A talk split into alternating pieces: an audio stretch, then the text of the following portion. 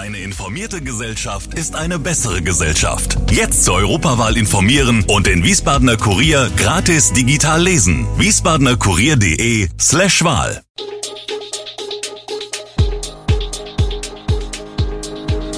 Gude, unser morgendliches News Update. Das Wichtigste aus Wiesbaden für Sie im Überblick. Guten Morgen aus Wiesbaden an diesem 21. November. Wiesbaden will Haushalte bei Energiekosten entlasten, Kultur in Wiesbaden stark von Corona belastet und bedroht Klimawandel die Bienen? Das und mehr hören Sie heute im Podcast. Corona hat der Kultur in Wiesbaden stark zugesetzt. Das Wiesbadener Amt für Statistik und Stadtforschung hat nun detaillierte Informationen zur Entwicklung der Besucher vorgelegt. Landesmuseum, Schloss Freudenberg, Frauenmuseum und Stadtmuseum am Markt sowie Kurhaus, Rhein-Main-Kongress-Center und der Schlachthof waren mit erheblichen Besuchereinbrüchen konfrontiert. Das trifft auch auf die Büchereien der Stadt zu. Diese konnten in der Folge der Corona-Pandemie ihre digitalen Ausleitzahlen aber deutlich steigern. Ab Februar 2023 soll es losgehen, alle Wiesbadener Fünftklässler sollen ab dann mit einem eigenen iPad ausgestattet werden. Das hat die Stadtverordnetenversammlung in ihrer jüngsten Sitzung mehrheitlich beschlossen. Die Beschlussvorlage war auf die Initiative des Schuldezernenten Axel Imholz von der SPD zurückgegangen. Zu Beginn des zweiten Schulhalbjahres soll mit den jetzigen Fünftklässlern begonnen werden. Anschließend sollen die restlichen Jahrgänge der Mittelstufe, Klassenstufen 5 bis 10, aller weiterführender Schulen folgen. Die Wiesbadener Schulen, bei denen das Interesse enorm hoch sei, würden nun laut Imholz sofort kontaktiert werden. Inwiefern die jeweilige Schule und die Schüler an dem Projekt teilnehmen, liege aber allein in deren Entscheidung. Bis jede Mittelstufe aller Wiesbadener Schulen durchgängig über iPad-Geräte verfügt, wird es nach aktuellem Planungsstand sechs Jahre dauern. Die Wiesbadener Rathauskooperation will Menschen helfen, die sich die enormen Energiekosten einfach nicht mehr leisten können.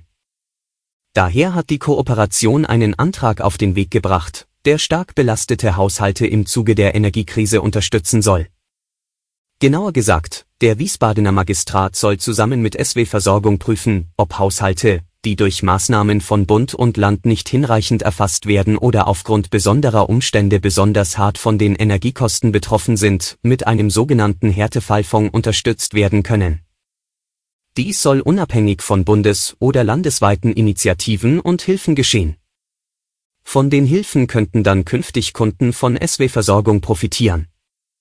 Niemand soll Angst haben, seine Heizung anzustellen.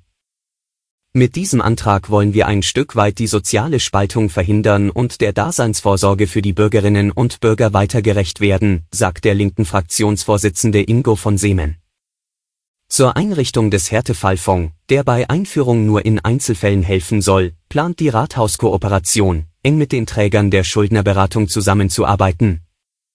Als Vorbild soll die Mainzer Seite dienen, wo Caritas und Stadt eng kooperieren holt die Verwaltung zu oft Zweitgutachten ein und beauftragt externe Berater?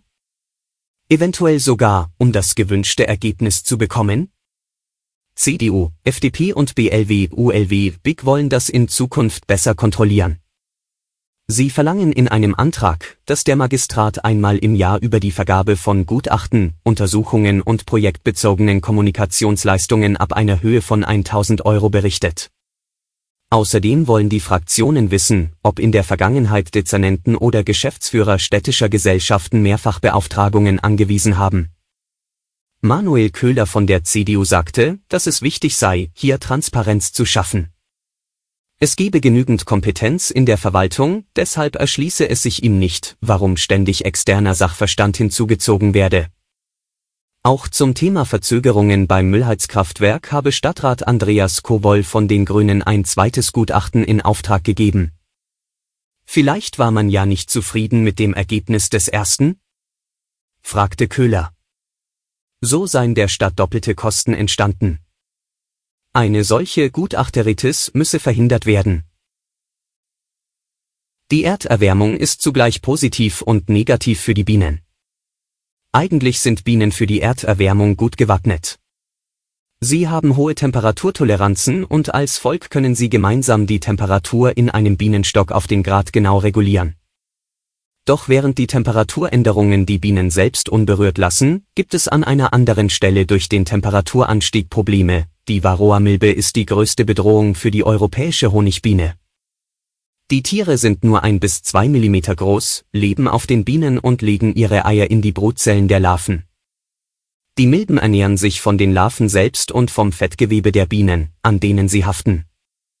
So schwächen sie die Bienen und übertragen Krankheiten, an denen im Endeffekt der ganze Stock sterben kann. Bisher werden die Milben bevorzugt mit Ameisensäure behandelt. Durch den Klimawandel wird die dafür benötigte Temperatur immer öfter nicht erreicht, die Säure verdunstet zu schnell und erlaubt keine effektive Behandlung. Neben den bestehenden müssen daher auch neue Methoden gefunden werden, die Milbe zu bekämpfen. Weil die Bienen dank des Nahrungsangebotes und passender Temperaturen länger brüten, breiten sich die Varroamilben auch länger und stärker aus. Diese vermehren sich nur während der Brutzeit. Pflanzen sich die Bienen also länger fort, vermehren sich die Milben also ebenso und zwar exponentiell. An einigen Schulen in Hessen und Rheinland-Pfalz gibt es das Schulfach Glück. Gelehrt wird jedoch gar nicht das Glück, sondern etwas anderes. Glücklich sein, wollen wir das nicht alle? Flüchtige Glücksmomente oder Zufriedenheit spüren fast alle Menschen in ihrem Leben. Aber langfristig glücklich zu sein und eine optimistische Grundhaltung zu haben, das haben nicht alle. Dabei lässt sich das langfristige Glück oder besser, das subjektive Wohlbefinden erlernen. Und zwar schon in der Schule mit dem Lernangebot Glück. Seit 2007 gibt es das Schulfach Glück bereits, entwickelt hat es Dr. Ernst Fritz Schubert, damals Oberstudiendirektor, in Heidelberg. Drei Gründe waren für ihn entscheidend, die Freude der Schüler am Lernen zu steigern, sie bei der Entfaltung ihres Potenzials zu unterstützen, zudem wollte Fritz Schubert seine Schüler ermutigen, sie selbst zu sein. Um den Schülern wieder die Freude am Lernen nahezubringen und ihnen zu zeigen, dass es sich lohnt, hat er das Fach Glück etabliert. Dabei geht es im Fach vor allem um die eigene Entwicklung und Orientierung. Die Schüler sollen lernen, zu reflektieren, die eigenen Stärken zu finden und Schwächen anzuerkennen, um glücklich zu sein. Alle Infos zu diesen Themen und noch viel mehr finden Sie stets aktuell auf wiesbadener-kurier.de. Gude Wiesbaden ist eine Produktion der VRM von Allgemeiner Zeitung, Wiesbadener Kurier, Echo Online und Mittelhessen.de. Redaktion und Produktion die NewsmanagerInnen der VRM. Ihr erreicht uns per Mail an audio.vrm.de.